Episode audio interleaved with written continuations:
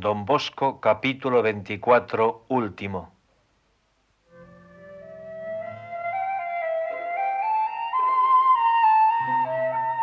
El 18 de mayo salía don Bosco de Roma por última vez. Aun cuando sus fuerzas eran ya casi nulas, seguía ocupándose de sus muchachos.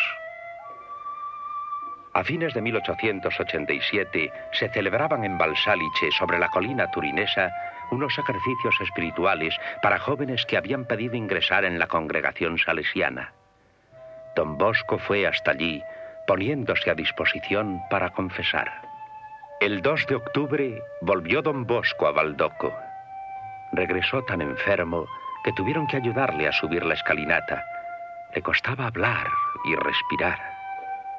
Al ver a don Cerruti, encargado del oratorio, muy preocupado por su estado, le habló sonriendo. Busca dos fuelles de recambio. Los míos ya no funcionan. ¿Qué ocurre? ¿Vas a llorar? Ánimo, querido don Cerruti. Verás qué alegres estaremos en el paraíso. Su vida se apaga. Se presiente próximo el final. Don Rúa, preocupado, telegrafía a don Callero. Papá en estado alarmante. No obstante su decaimiento físico, el día 4 don Bosco celebra misa y el domingo 11 lo intenta de nuevo. Durante la misa le falta la respiración y llega al fin agotado. Es su última misa. Por la tarde del 7 de diciembre llega de América Monseñor Callero.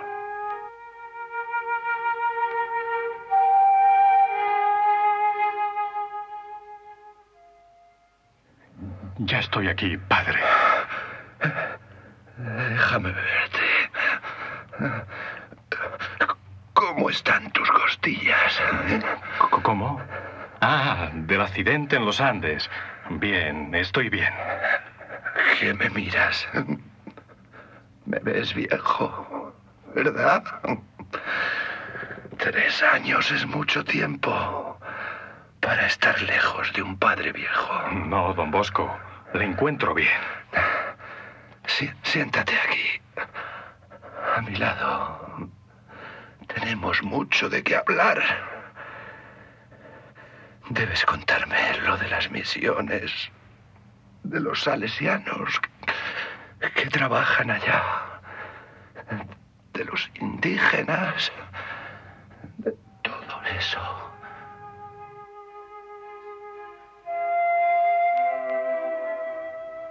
Pasan la tarde sentados en aquel sofá y en un momento dado, como cuando era muchacho, don Callero se arrodilla junto a don Bosco. Don Bosco, confiéseme. Los consejos que don Bosco le da aquella tarde los escribe el obispo en un papel que se llevará consigo a América. Pero siempre quedarán en su mente las palabras dichas con sentimiento por su querido padre. Deseo que te quedes hasta que todo esté arreglado después de mi muerte. El médico le recomienda paseos. El aire libre le sentará bien. En uno de ellos se encuentra con el cardenal Alimonda y el abrazo de la despedida parece que es el adiós final al amigo. El 17 de diciembre empiezan a abandonarle totalmente las fuerzas. Es sábado. Fuera de la habitación esperan unos 30 muchachos para confesarse. No. No, don Villetti. No me encuentro con fuerzas. Aunque, espera. Es la última vez que podré confesarles. Pasen. El 19 de diciembre Don Villetti le encuentra tan animado que le pide escriba unas palabras sobre unas estampitas para enviárselas a los cooperadores. Don Bosco accede, pero escribe frases tan tristes que don Villetti le ruega ponga algo más alegre. ¿Qué niño eres, Carlitos? No llores. Ya te he dicho que son las últimas palabras que escribo. De todas formas, te obedeceré.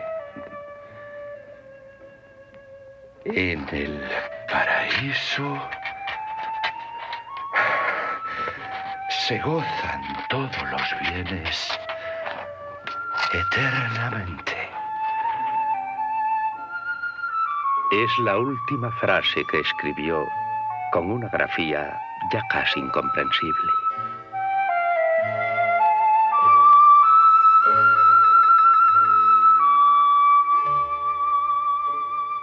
Enterados del estado de don Bosco, se sucedieron las visitas a Baldoco. Para todos, al verles afligidos, él tiene una palabra de aliento. Vive siempre como buen cristiano. Dios te premiará. Todo el mes de diciembre sigue empeorando. El médico, doctor Albertotti, manda suprimir los paseos y que permanezca acostado. Don Bosco sufría y callaba. En el gran patio de Baldoco, lleno de muchachos, reina un silencio insólito.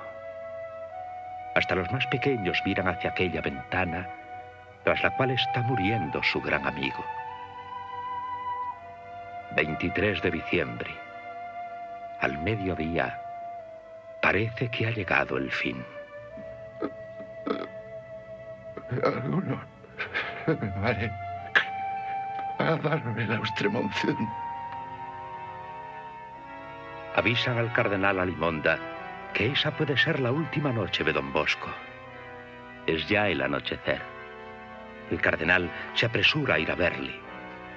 Cuando llega, le abraza, le besa. Por la mañana del día 24 le llevan el viático y Monseñor Callero le administra la unción de los enfermos. Se efectúa una leve mejoría. El 26 de diciembre viene a verle Carlos Tomatis, alumno del oratorio de los tiempos de Domingo Sabio. Presenta a su hijo a don Bosco para que lo bendiga. Pero al verle tan acabado, se arrodilla a los pies de la cama y solo sabe sollozar repitiendo, Don Bosco, Don Bosco. Cuando sale de la habitación, don Bosco hace señas a don Rúa, que se inclina para escucharle. ¿Sabes qué pasa sus apuros? Págale el viaje en mi nombre. Médico ha prescrito al enfermo silencio absoluto y ninguna visita.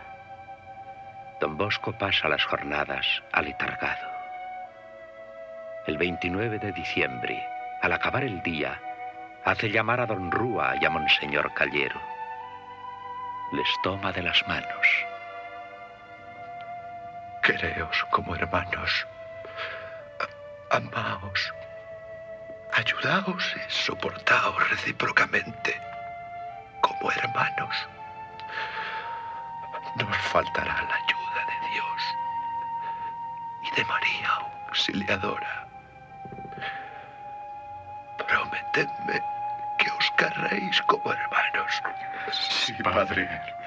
Prometemos. Hay que aprender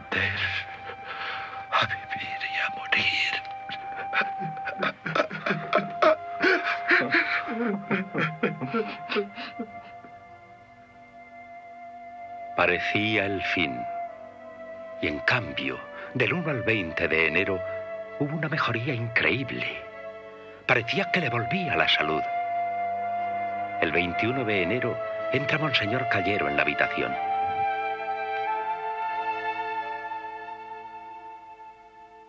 Querido don Bosco, parece que el peligro ha pasado. Me llaman de Lu para la fiesta de su patrono. Es un pueblo que nos ha dado muchos valientes muchachos. Eh, vete. Estoy contento. Pero vuelve pronto.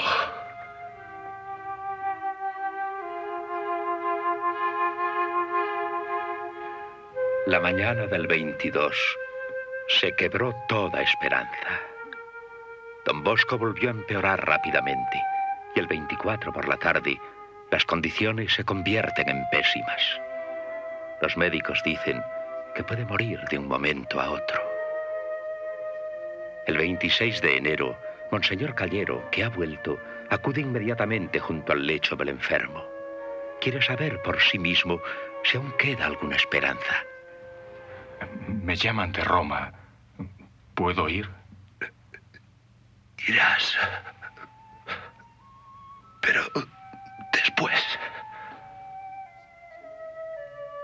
El 27 y la mañana del 28 lo pasa en un delirio continuo. El 28 por la tarde murmura a don Bonetti que está a su lado. Decid a mis muchachos que los espero a todos en el paraíso. Durante el 29, los médicos le encuentran gravísimo. El doctor Fisore quiere animarle diciéndole que quizá al día siguiente esté mejor. Mañana. Mañana haré un largo viaje. Don Pablo Álvera, inspector en Francia, todavía no había llegado. Don Bosco, en su delirio, lo llama y pregunta por qué no viene. Pablito, ¿por qué no vienes? Pablito. El 30 de enero, en un momento de lucidez, se dirige a don Rúa y le dice casi en súplica, déjate querer. Hacia la una de la tarde están junto a su lecho José Busetti y don Billetti. Don Bosco abre de par en par los ojos. Intenta sonreír. Levanta su mano izquierda y les saluda. Busetti rompe a llorar. El 31 de enero, hacia las dos de la mañana, advierte don Rúa que las cosas se precipitan. Se pone la estola e inicia las oraciones por los agonizantes. Son llamados a toda prisa los otros superiores de la congregación. Al llegar Monseñor Callero, don Rúa le cede la estola y pasa a la derecha de don Bosco. Don Bosco, aquí estamos sus hijos. Le pedimos perdón por todos los disgustos que por nuestra culpa ha tenido que sufrir. En señal de perdón y de su paternal bondad, denos todavía una vez más su bendición. Yo guiaré su mano y pronunciaré la fórmula de la bendición. Don Rúa levanta la mano derecha del Padre, ya insensible, y dice palabras de bendición para los salesianos presentes por los que están lejos. Junto a los rezos de los acongojados salesianos presentes en la habitación, resuena el estertor del moribundo. Tras alientos fatigosos, en breve intervalo, Monseñor Callero dice en voz alta la oración aprendida de labios de don Bosco cuando era un chiquillo. Jesús, José y María, os doy el corazón y el alma mía.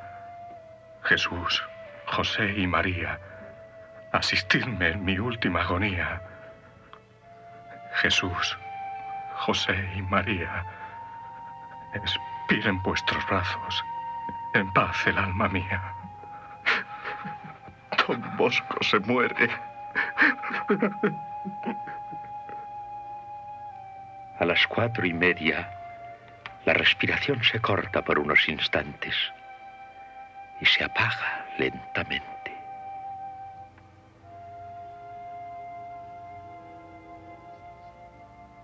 Don Callero se quita la estola y la pone sobre los hombros de don Bosco, que acaba de volar al paraíso.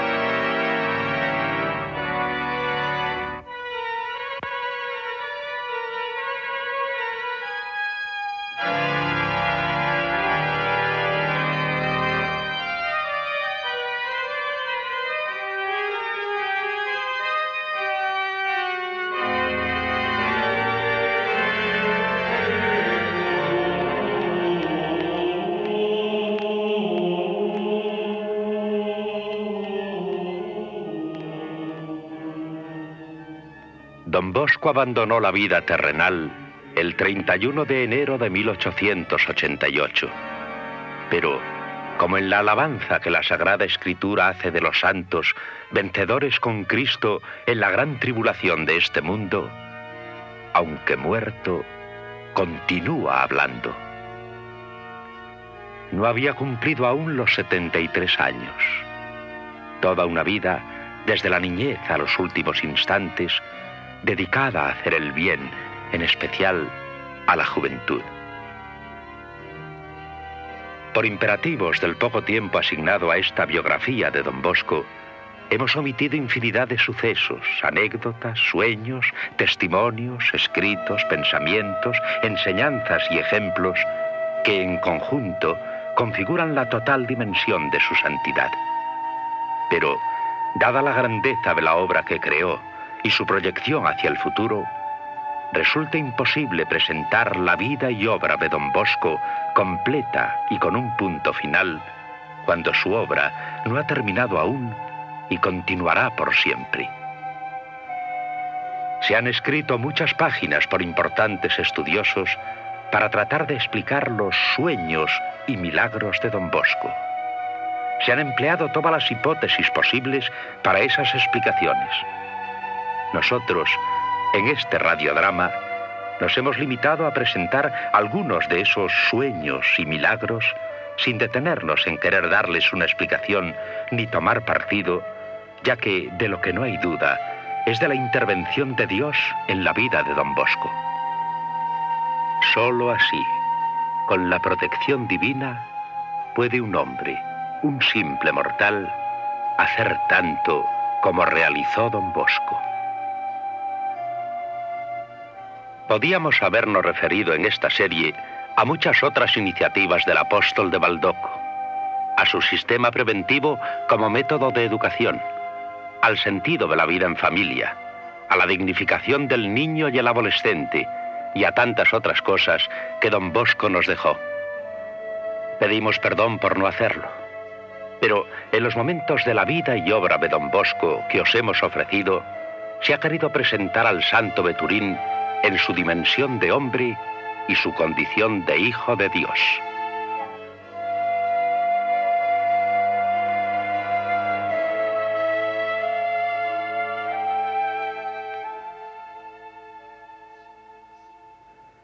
Y ya para terminar, algunos datos estadísticos de la obra salesiana que fundara don Bosco, hoy extendida en todo el mundo. La congregación salesiana posee 1.532 casas con 17.633 salesianos profesos y 433 novicios. Las inspectorías son 78.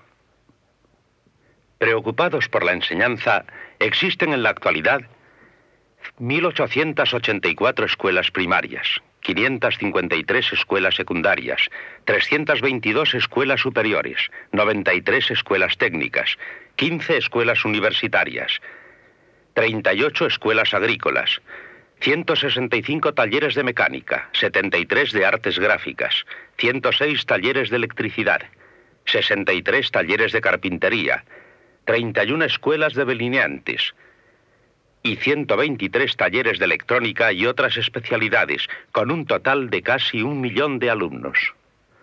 Parroquias, 1008. Librerías, 50. Centros de antiguos alumnos, 501, con 169.273 alumnos inscritos. Centros de cooperadores, 551, con 51.628 inscritos, 756 oratorios festivos, 239.109 alumnos, revistas en publicación 800. La obra salesiana de las hijas de María Auxiliadora ha seguido también la expansión soñada por don Bosco para el cuidado de las niñas y jovencitas. Se encuentran establecidas en la actualidad en 57 naciones, con 70 inspectorías y 17.802 salesianas profesas. Hay 864 escuelas de maternidad con 84.622 niñas acogidas. 695 escuelas elementales, 435 escuelas secundarias, 265 escuelas superiores. Obras postescolares, 215. Escuelas profesionales, 261. Escuelas universitarias, 8. Todas ellas con casi 500.000 alumnas. Centros asistenciales, 65 con 3.522 personas acogidas. 181 colonias infantiles con 38.500 alumnas. Oratorios festivos, 1.630, en las que hay un total de 213.921 alumnas. Centros de exalumnas, 1.039, con 597.084 exalumnas inscritas. Asociaciones de padres de familia 684. Personas asociadas 182.617. Hospederías y casas de reposo 40. Las personas acogidas son 162.855. Ambulatorios y dispensarios 77. El número de personas asistidas en un año asciende a casi un millón. Y la obra salesiana continúa.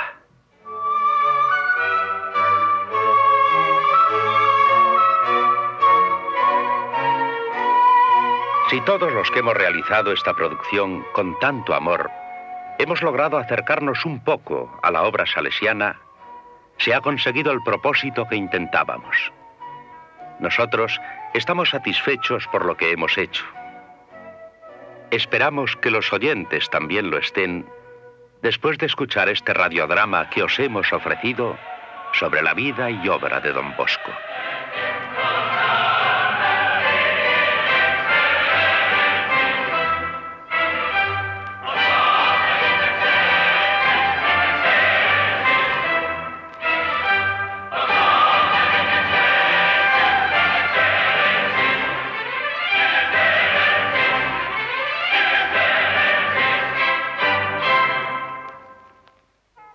Así hemos llegado al final de esta serie audiodramatizada sobre la vida y obra de Don Bosco. Un radiodrama escrito por Kiko Hernández, interpretado por la Compañía de Actores Españoles Asociados, integrada por las figuras que se mencionan a continuación por orden alfabético. Carmen Arenas, Fernando Aguado, José Alises, Paco Barrero, Susana Canales, Julia Cabezas, Enrique Ciurana, Armando Calvo, Eduardo Luis Cuenca, Francisco Cortés, Luisa Fernanda Gaona, Teresa Guaida, Amparo López, Carlos Lamas, Alfonso Laguna, Fabio León, José Luis Manrique, Salvador Martín, Joaquín Portillo, Raúl Pazos, Primitivo Rojas, Aparicio Rivero, José Ángel Robert, Maribel Sánchez, José Antonio Suances, Fernando Sánchez, Sergio Sánchez, Carmen Tarrazo, Teresa Trabuqueli, Juan Miguel Tebar y Julio Varela.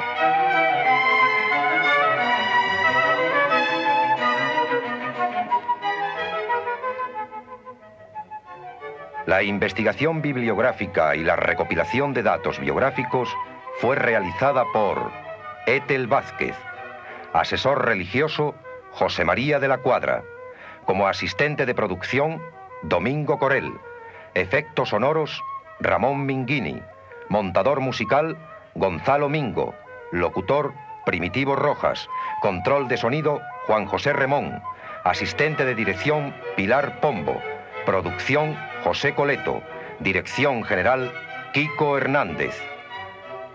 Grabaciones realizadas por técnicos y en los estudios de la Central Catequística Salesiana de Madrid.